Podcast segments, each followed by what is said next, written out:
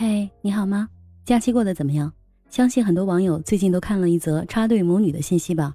今天呢，就想跟你聊聊从插队母女的事件背后看到的情绪管理能力。不论好事还是坏事，咱们一边围观吃瓜，一边反思学习。事情是这样的，五一期间呢，一个视频在网上闹得沸沸扬扬的。视频中呢，一位女士她满脸通红的向镜头大声吼叫：“你凭什么拉我？你以为你是个男的，我就怕你是不是？”你就喜欢欺负弱小，我最恨的就是你这种欺软怕硬的人。男士也说：“哎呀，现在你们不是插队了吗？”并且向周围的人说他们插队。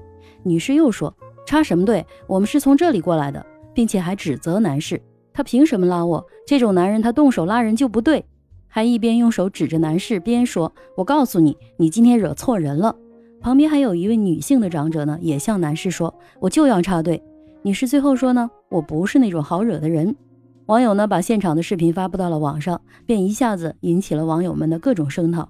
当然还有一些细节，比如这位女士还自曝说我们四川的人不好欺负，很多四川的网友就不干了，纷纷表示你可别给我们四川人抹黑。也有人表示呢，这位女士发文其实他们不是母女，而是外婆和孙女的关系。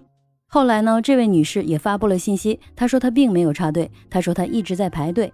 但是到了前面才发现自己排错队了。他本来呢是个散客，但是因为年卡和团队通道之间的混乱，导致他进入到了团队通道的队伍，所以呢他就理所当然的移动到了散客通道。没想到就被人冤枉插队了，因为他感觉自己被冤枉，所以情绪爆发了。插队一定是不文明的行为。事实本身，我相信肯定有专业的人士正在做各种的调查和了解，是非对错，我们静待后续公布。今天麦田想跟你聊的就是任何事情，咱们在吃瓜之余都想一下事情的背景。五一长假期间，全国累计出游二点七四亿人次，同比增长了百分之七十点八三，恢复到二零一九年的百分之一百一十九点零九，实现国内旅游收入一千四百八十点五六亿元。随之而来的必然是涨价、抢票、塞车、排队、塞人。无论是食宿行、游购玩，在这样的情况下，可能少了那份平淡舒适的体验，反而因为人山人海而多少让人有点浮躁。之前我有读过一本书，叫《非暴力沟通》，在每一个失控的情绪背后，都有一段我们没有被满足的需求。在情绪来临的时候，我们有没有能力管好情绪的这头怪兽？有没有自己觉知到自己的潜意识，或是我们自己的需求呢？又该如何应对呢？还是回到这位女士的案例上，她个人的需求核心就是想要得到别人的理解和认同。我是对的，错的不是我。不论是事后的解释，还是她现场的表达，从她的理直气壮就可以感受到，核心说的都是我是对的，错的不是我，并且她用夸大的方式来支持自己的观点。第一呢，她用你不能来拉我来表达自己是受害者，寻求围观者的支持。第二呢，他又说。你以为你是个男的，我就怕你啊？实际上是在强化自己的女性身份，让围观者来支持他这个所谓的弱者。这句话的潜台词可不可以理解成为：因为你是男的，所以你才敢欺负我，所以我凶你，我是对的。我代表的是同样有可能被你欺负的女性，请大家支持我。他甚至把观点上升到阶级的层面，我最恨你这种欺负弱小的人了。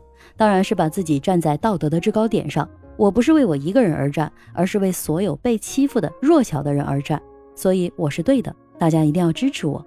其实他最后还有一句：“我们四川人不好欺负”，也是想把自己和整个四川人民都拉到一个阵营。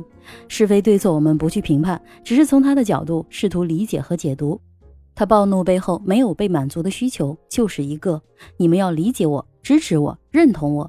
当然，这也只是我的演绎，不一定能够代表事实本身。这样的行为是否有效？我相信大家是妥妥的看了一个反面教材，反而激怒了众多出游排队的一众网友们。那我们围观不文明行为之余，如何从中学习呢？最近看了一本书，叫《学习之道》，书中讲了古印度有一则宣言，讲的是有一个人想步行穿过大陆，但是当时的地球上呢布满了荆棘，他有两个选择：一是铺一条路征服大自然，还有一种呢就是做一双草鞋。做草鞋就是他内心的解决方案。